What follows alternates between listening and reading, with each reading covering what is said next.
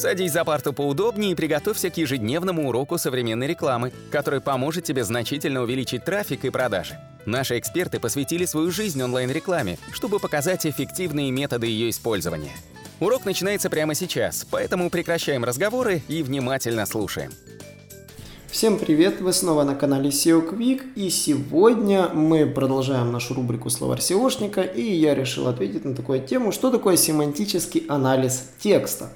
Э, для многих это может словосочетание казаться каким-то сверхсложным, какой-то там, там не знаю, замудренные задачи, которые делают только там гуру SEO, там и новички понять не могут. Но на самом деле все куда проще.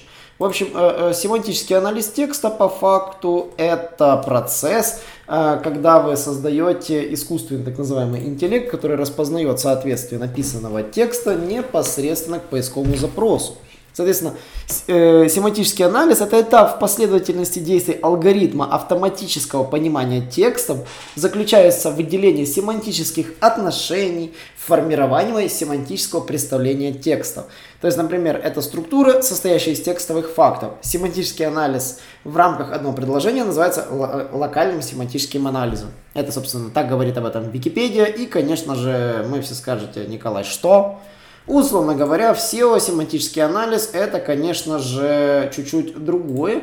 И семантический анализ это когда вы анализируете текст на определенные ключевые слова, а когда вы хотите понять, э, какие ключевые слова являются смысловыми, какие ключевые слова являются ненужными, на какие не нужно обращать внимание. И, соответственно, вы по этому анализу, конечно же, должны определить, насколько качественно написан текст.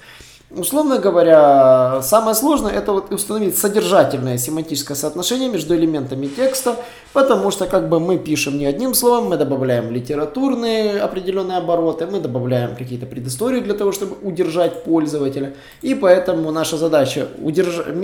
бороться между удержанием пользователя, облегчение контента, ну и, конечно же, изложение, собственно, тематики по сути.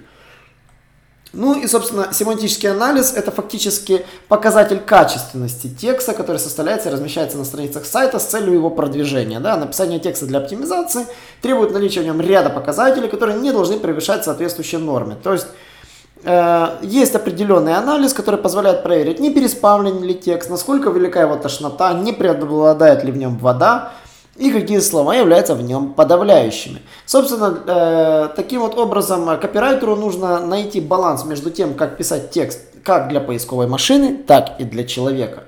И вот этот абзац является ключевым, потому что все описание, написание текстов вы должны балансировать между тем, чтобы Э, учесть, чтобы семантика не расползалась как э, мыслями по древу, что вы должны четко удерживать себя в определенных рамках тошноты, в определенных рамках переспама и, конечно же, определенном анализе ключевых слов, э, но и при этом, конечно же, писать как для людей, потому что в противном случае вступит другой алгоритм, который мы знаем как Баден-Баден, и, или Google Thread, как его еще называют, тот самый алгоритм, который определяет бессмысленные тексты и понижает позиции.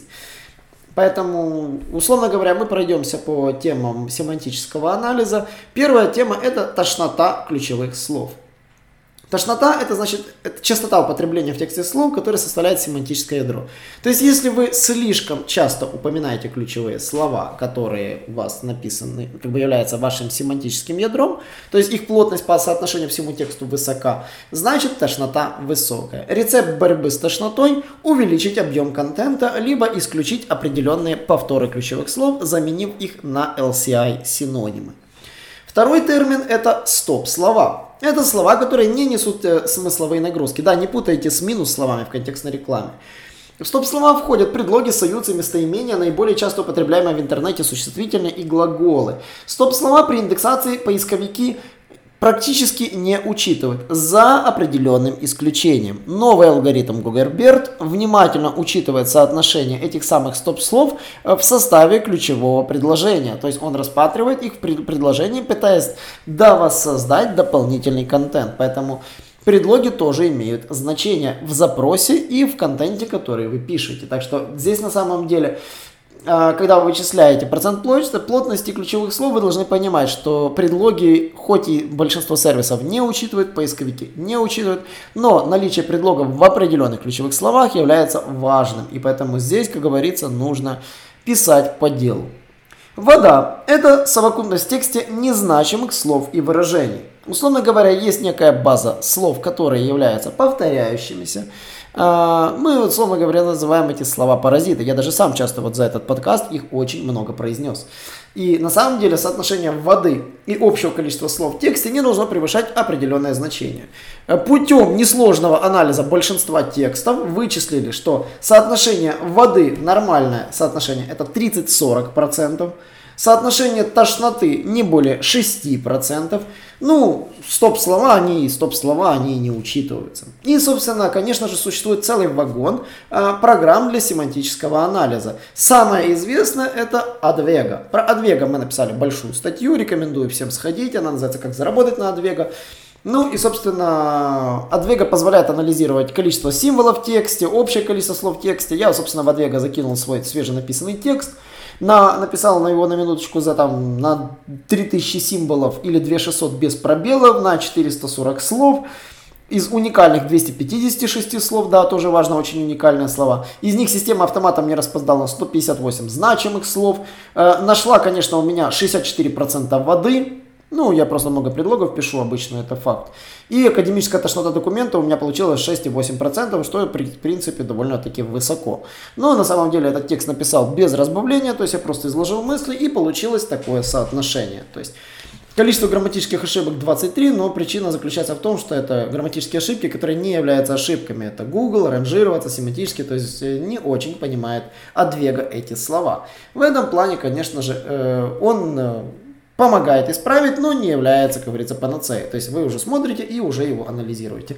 Поэтому Advego в этом плане мне очень нравится. Он позволяет разбить слова по группам. Это очень удобно. То есть он разбивает сразу по семантическому ядру написанный текст, разбивает его по отдельным словам, выделяет отдельно стоп-слова. Можно, например, посмотреть, какие стоп-слова он увидел. И вы можете, соответственно, от них избавиться, перефразировав предложение, уменьшив эти показатели. Это очень удобно.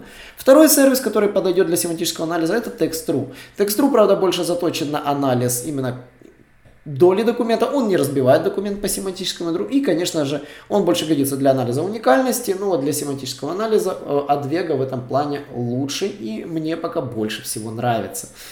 Если у вас возникли вопросы, задаем их, пожалуйста, у нас в телеграм-группе. Я буду рад на них ответить. Также у нас есть э, чатик непосредственно на нашем сайте, можно задать вопросы. Ну и, конечно же, не забываем приходить по четвергам на веб-вебинары у нас на нашем YouTube-канале, где мы рассказываем э, те или иные фишки по SEO-продвижению. Обычно у нас всегда в гостях кто-то есть, и вы можете задать вопросы как мне, так и нашему гостю, и мы в прямом эфире на них, конечно же, ответим. И не забываем читать статьи на нашем блоге, там много чего интересного. До новых встреч! Наш урок закончился, а у тебя есть домашнее задание – применить полученные рекомендации для получения трафика и достижения успеха, о котором ты, несомненно, мечтал. Не забывай подписываться на наши аудиоподкасты и оценивать уроки. Также пиши комментарии и задавай множество вопросов, на которые ты обязательно получишь ответы. Увидимся в классе завтра с новыми современными рекомендациями.